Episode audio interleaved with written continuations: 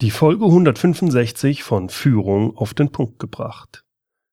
Heute geht es um Führungsspannen. Wie viele Mitarbeiter kann bzw. sollte eine Führungskraft maximal führen? Willkommen zum Podcast Führung auf den Punkt gebracht. Inspiration, Tipps und Impulse für Führungskräfte, Manager und Unternehmer.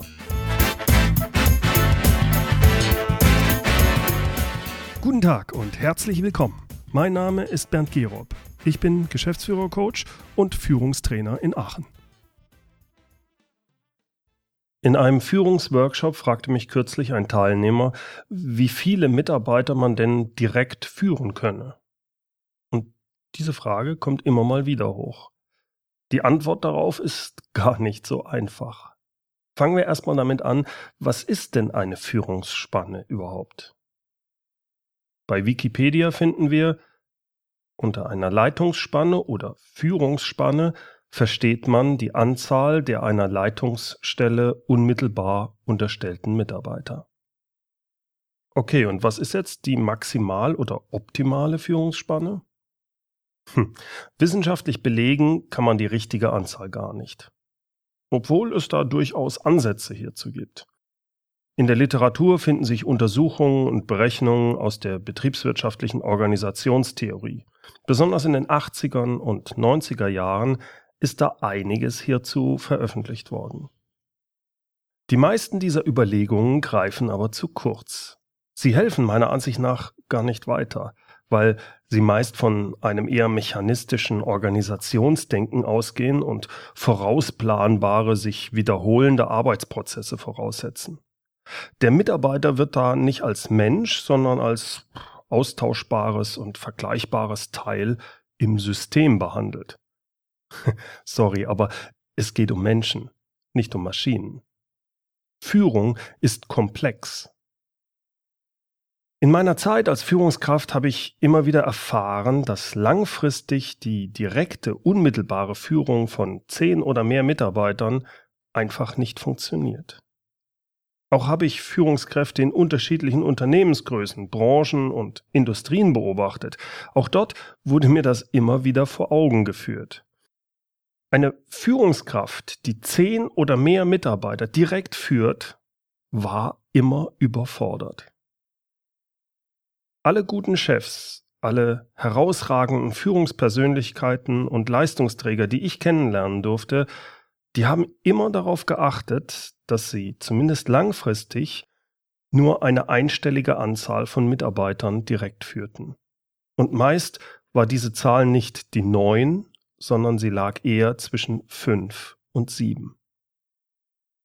Ich habe aber auch immer wieder Unternehmer und Vorstände erlebt, die glaubten, sie könnten 12, 13 oder sogar noch mehr Mitarbeiter direkt führen. Das hat langfristig nie richtig funktioniert, wenn man das beobachtet hat. Meist waren diese Manager überlastet. Sie waren sowieso stark im Tagesgeschäft involviert und sowieso dadurch sehr fremdbestimmt. Die hatten wenig Zeit, gerade deswegen halt, und gerade besonders auch wenig Zeit für die ihnen direkt unterstellten Mitarbeiter. Und die hatten gar keinen Freiraum mehr, diese Manager, um sich mit Strategie und Innovation zu beschäftigen. Die waren im operativen Tagesgeschäft eigentlich immer nur drin. Die haben gar nicht den Weitblick gehabt. Wirksam geführt haben sie auch nicht. Sie haben nur gemanagt. Sie hatten offiziell 12, 13 oder mehr Mitarbeiter, die laut Organigramm an sie berichteten. Ihre Rolle als verantwortungsvolle Führungskraft konnten sie aber aus Zeitgründen gar nicht gerecht werden. Wie gesagt, wissenschaftlich fundierte Zahlen, auf die man bauen könnte, die ein Optimum darstellen, die scheint es nicht zu geben. Ich habe sie jedenfalls nicht gefunden. Es kommt immer auf die Umstände drauf an, wird gesagt. Aufgrund der positiven Erfahrungen, die ich mit einer Führungsspanne von sieben plus minus zwei gemacht habe, äh, fasziniert mich in diesem Zusammenhang die magische Zahl sieben. Nach einiger Recherche bin ich auf einen Artikel aus dem Jahr 1996 gestoßen. Darin geht es um psychologische Gesetzmäßigkeiten der Gruppenarbeit. Professor Dr. Wolfgang Grunwald schreibt dort, Experimente zur Informationsverarbeitung des Menschen haben wiederholt gezeigt, dass das Kurzzeitgedächtnis nur circa sieben plus minus zwei kognitive Einheiten gleichzeitig aufnehmen, zu speichern und zu erinnern vermag. Ethnobiologische Studien bei Naturvölkern konnten die Gesetzmäßigkeiten der magischen Sieben bei Gruppenbildung und sozialer Integration bestätigen. Zur optimalen Gruppengröße und dem Organisationsaufwand führt Professor Grunwald aus, dass wenn alle Gruppenmitglieder miteinander kommunizieren, sich die Interaktionshäufigkeit gemäß der Formel n mal n-1 geteilt durch 2 berechnen lässt. Wenn also alle Mitglieder des Teams miteinander kommunizieren, dann haben wir bei sieben Mitarbeitern bereits 21 mögliche Interaktionen, also wenn jeder mit jedem kommunizieren will. Wissen Sie, wie viel das bei 15 Personen sind? Also bei 7 sind es 21, bei 15 sind es 105. Die Interaktionen laut Formel potenzieren sich. Interessant ist auch, wenn sich Menschen zu Gruppen zusammenschließen, dann sind es meist Gruppen zwischen fünf und sieben Teilnehmern. Größere Teams haben die Tendenz, mit zunehmender Anzahl der Teammitglieder ja, ineffizient zu werden. Da wird die Kommunikation schwierig, weil halt aufwendiger, weil sich die Interaktionshäufigkeit untereinander ja potenziert. Und deshalb zerfallen solche größeren Teams, wenn man es zulässt, meist in kleinere Gruppen, wieder dann halt von fünf bis sieben Teilnehmer. Professor Grunwald schreibt über das Thema Gruppen, etwa 90 Prozent aller Gruppen, denen Menschen angehören, umfassen nur fünf und weniger Personen. In Diskussionsgruppen empfinden die Mitglieder genau fünf Teilnehmer als ideal. Darunter und darüber liegende Zahlen werden als zu klein bzw. zu groß wahrgenommen. Der Grund ist auch hier die magische Sieben, welche gerade noch überschaubare Face-to-Face-Beziehungen ermöglicht. Ich finde diese Überlegungen und Untersuchungen spannend. Sie sind aber kein wirklicher Beweis dafür, dass eine Führungsspanne von sieben plus minus zwei korrekt wäre. In anderen Berichten, die ich mir angeschaut habe, finden sich verschiedene Aussagen zur Führungsspanne äh, und woran man festmacht, wie die maximale oder die optimale Führungsspanne aussehen sollte. Dazu gehört dann Komplexität und Verschiedenartigkeit der Aufgaben, die Qualifikation der Führungskraft, die Qualifikation der Mitarbeiter, Belastung durch andere Aufgaben, Koordination der unterstellten Beschäftigten und äh, ob man durch Stabstellen entlastet wird und, und, und. In Wikipedia habe ich dann die Aussage gefunden, eine Leitungsspanne sollte generell nur so groß sein, dass es einem Vorgesetzten immer möglich bleibt, gut innerhalb dieser Spanne zu kontrollieren und zu koordinieren. Diese Aussage, finde ich, greift zu kurz. Es geht nicht nur um Kontrolle und Koordination in der Führung. In der Führung geht es um viel mehr. Es geht um den Austausch mit den Mitarbeitern. Es geht um Inspiration, um Vertrauensaufbau, um Weiterentwicklung. Aber all das kostet die Führungskraft Zeit und Energie.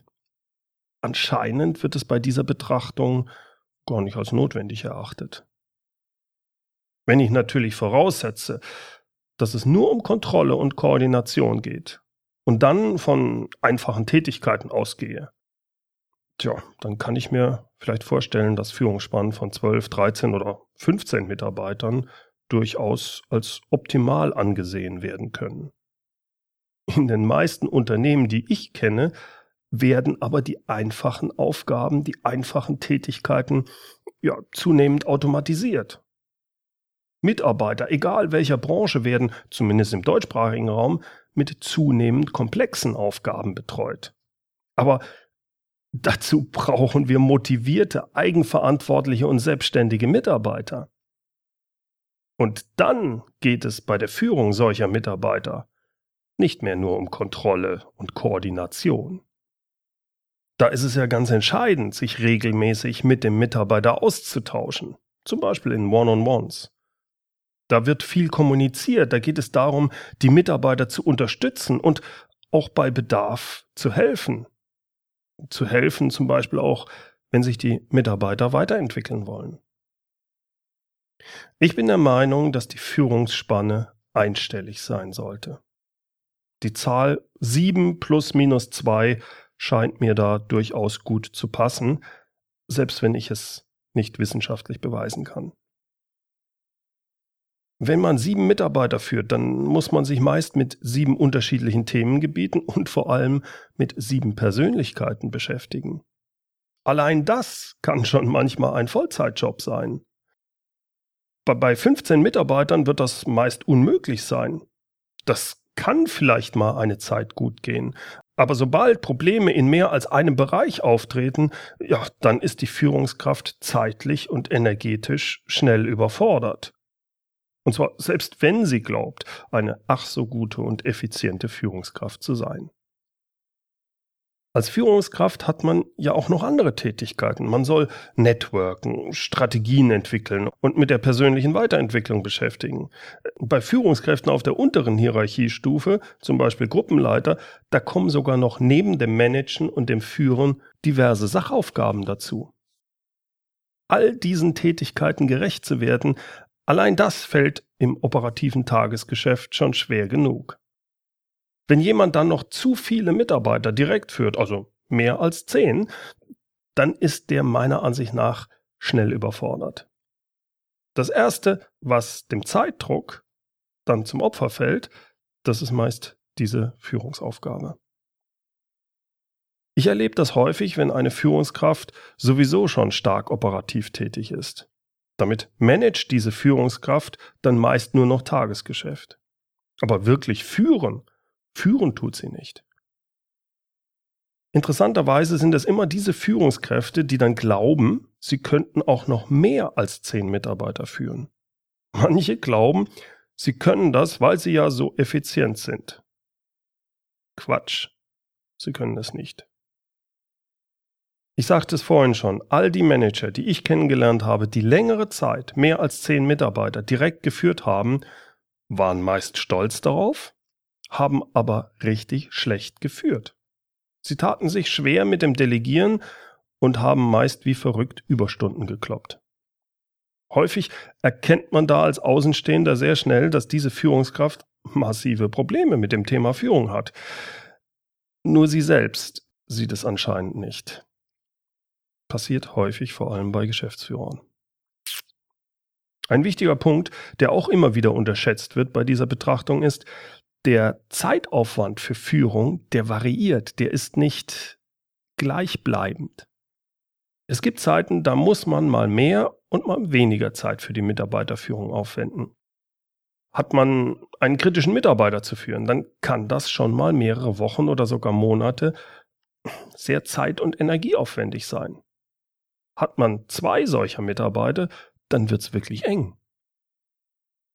Die Wahrscheinlichkeit, dass ich mich um zwei oder sogar noch mehr schwierige Mitarbeiter kümmern muss und dort dann viel Zeit und Energie für die investieren muss, die steigt natürlich an, wenn ich mehr als die magische Zahl sieben an Mitarbeitern führe.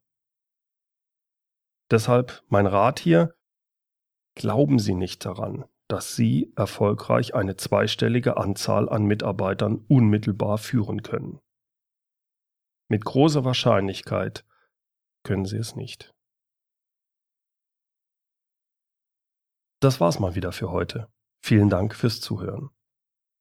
Die Shownotes wie immer unter www.mehr-führen.de Schrägstrich Podcast 165. Wollen Sie lernen, wie Mitarbeiterführung wirklich funktioniert? Wollen Sie wissen, wie Sie Ihre Führungsrolle souverän meistern? Dann habe ich was für Sie. Vielleicht sind Sie in Ihrer ersten Führungsrolle oder haben eigene Mitarbeiter, die in Ihre erste Führungsrolle kommen. Ich denke, dann ist die Online-Leadership-Plattform genau das Richtige für Sie. Schauen Sie mal vorbei unter www.leadership-plattform.de.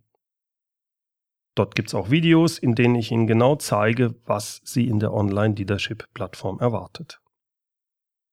Wollen Sie als Unternehmen sechs oder mehr Teilnehmer schulen, dann habe ich ein spezielles Weiterbildungsangebot für Sie. Es beinhaltet Offline- und Online-Komponenten und es gilt hauptsächlich für kleine und mittelständische Unternehmen, die ihren Führungskräften helfen wollen, souveräner zu führen und überhaupt in die Führungsrolle reinzuwachsen. Wenn Sie Interesse haben, rufen Sie mich an oder Sie schicken mir einfach eine E-Mail und zwar an info@berndgerob.de Gerob mit 2p. Dann vereinbaren wir einfach einen Termin und ich rufe Sie dann zurück. Zum Schluss noch das passende Zitat. Es kommt heute von Kevin Lehmann. Du musst jeden Tag entscheiden, wer den Preis für deine Führung zahlt. Du oder deine Leute.